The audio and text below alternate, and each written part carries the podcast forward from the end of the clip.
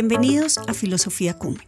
Este es un podcast donde comparto una serie de reflexiones y herramientas pensadas en tu búsqueda personal, en encontrar respuestas que te permitan alcanzar tus sueños y vivir de una manera fluida y feliz a través de los cinco pilares. Coherencia, unidad, merecimiento, espiritualidad y negociables. Soy Marta Uribe y esto es Filosofía Cumen. Bienvenidos al episodio 86. Este episodio he querido llamarlo el cuarteto de la felicidad. Y la idea de este episodio es poder compartir con ustedes tips que puedan estimular de manera natural, digamos, la química, los cuatro, las cuatro como hormonas que son las responsables de la felicidad en nuestro cerebro y las responsables de generar bienestar. Hace poco terminé de leerme un libro donde leí una frase que me pareció importante y decía que el pecado más grande del ser humano es no ser feliz.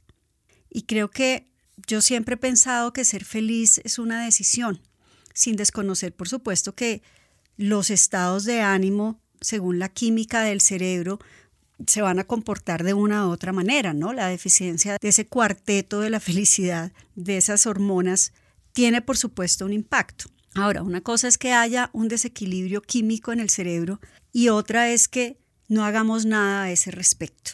Creo que la parte importante de la decisión de ser felices tiene que ver con hacernos cargo y trabajar conscientemente en querer ser felices. ¿sí? Los seres humanos, a diferencia de los animales, tenemos la posibilidad de ser autónomos en ciertas cosas, digamos. La respiración, por supuesto, es automática, pero nosotros tenemos la capacidad de regularla si quisiéramos, de respirar profundo, por eso el tema de yoga, de meditación, de poder hacernos responsables y manejar de manera más autónoma y de regular la respiración para oxigenar más el cerebro, todo eso son temas que los seres humanos sí tenemos la capacidad de hacer, pero por supuesto el libre albedrío existe y esa es una decisión.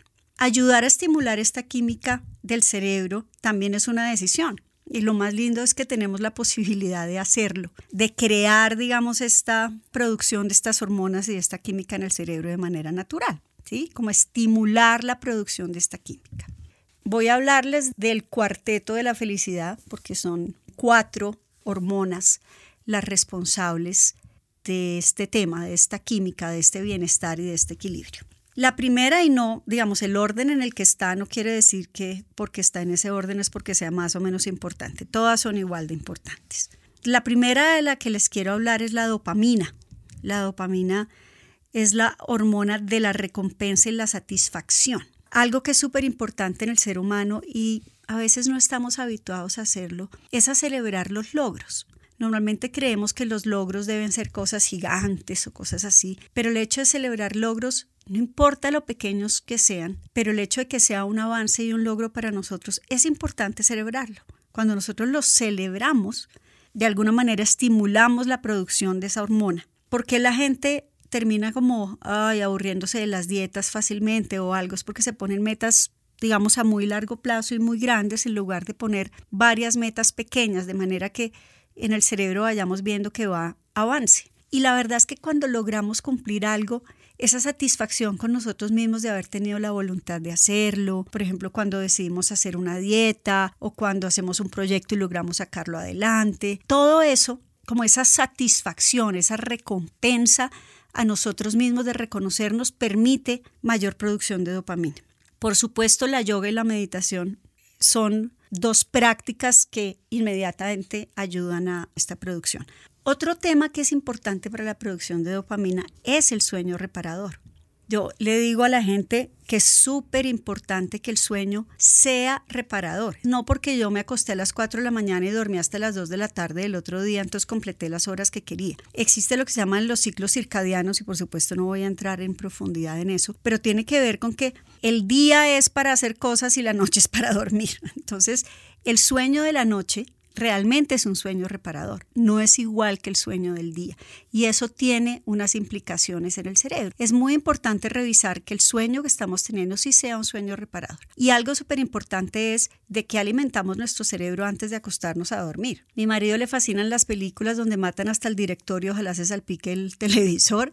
Yo por supuesto prefiero otro tipo de películas y trato de negociar con él para que lo que sea que vemos por la noche pues sea un poquito más divertido, sea un poco más tranquilo o sea, digamos, música tranquila, lo que sea que haga que el cerebro baje un poco como esas ondas de estar alerta para que el cerebro reciba como la información de quiero descansar, quiero estar bien y entonces haya un sueño reparador. Por supuesto, hacer ejercicio tiene que ver directamente con la producción de dopamina. Entonces, esa también es una decisión.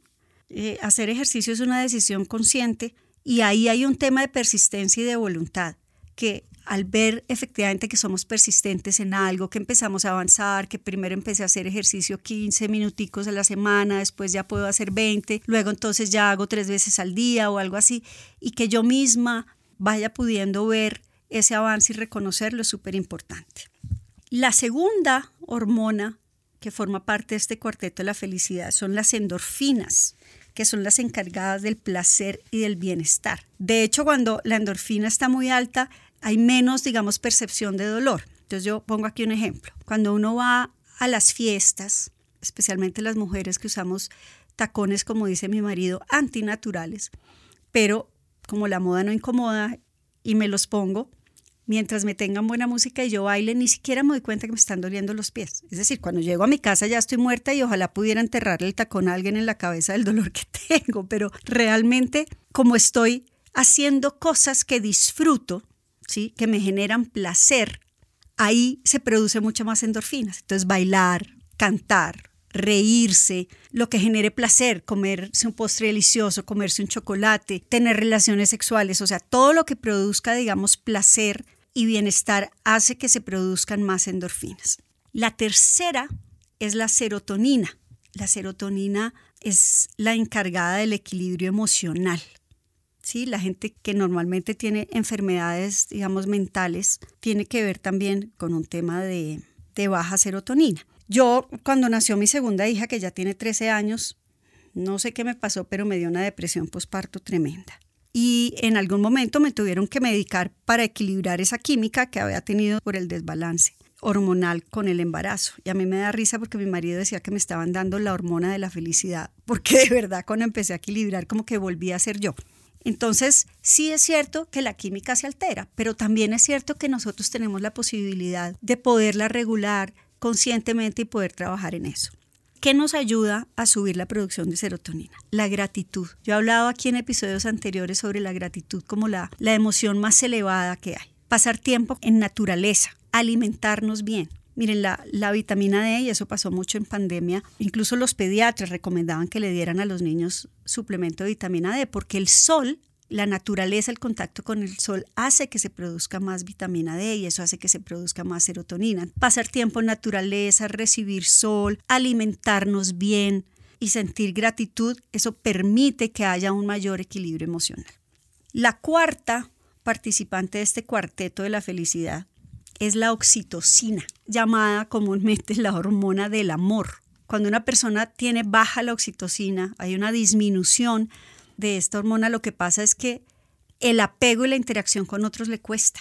Sí, hay una disminución en eso. ¿Por qué? Porque la oxitocina empieza a producirse y a equilibrarse en el contacto con otros, las caricias, los abrazos, el contacto con otros. De hecho, la oxitocina es súper importante en el, en el embarazo, creo que tiene que ver con los temas de lactancia, bueno, desconozco ese tema, pero algo leí al respecto. Las expresiones artísticas, todo lo que tenga que ver con expresión de amor, de darle amor a otros, hace que se produzca más oxitocina. Las relaciones sexuales sanas, por supuesto, hace que se produzca mucho más oxitocina. De hecho, me recomendaron ver una película en Netflix que se llama Good Luck, Lío Grande, con Emma Thompson, que es una actriz que me encanta. La película es una película curiosa, por llamarlo en esos términos, simpática en algunas cosas, muy fuerte en otras, pero ahí se muestra y se habla un poco como el tema del placer ha sido un poco tabú que si sentimos mucho placer y entonces no está bien. Y sentir placer es maravilloso. Sentir placer tiene que ver con bienestar. Para los que se la puedan ver, pues se la recomiendo, es, es entretenida, sobre todo por el tema de sentir placer está bien. Y esta hormona del amor tiene que ver con ese tema del placer físico, de las caricias, de los abrazos, de estar en contacto con otros.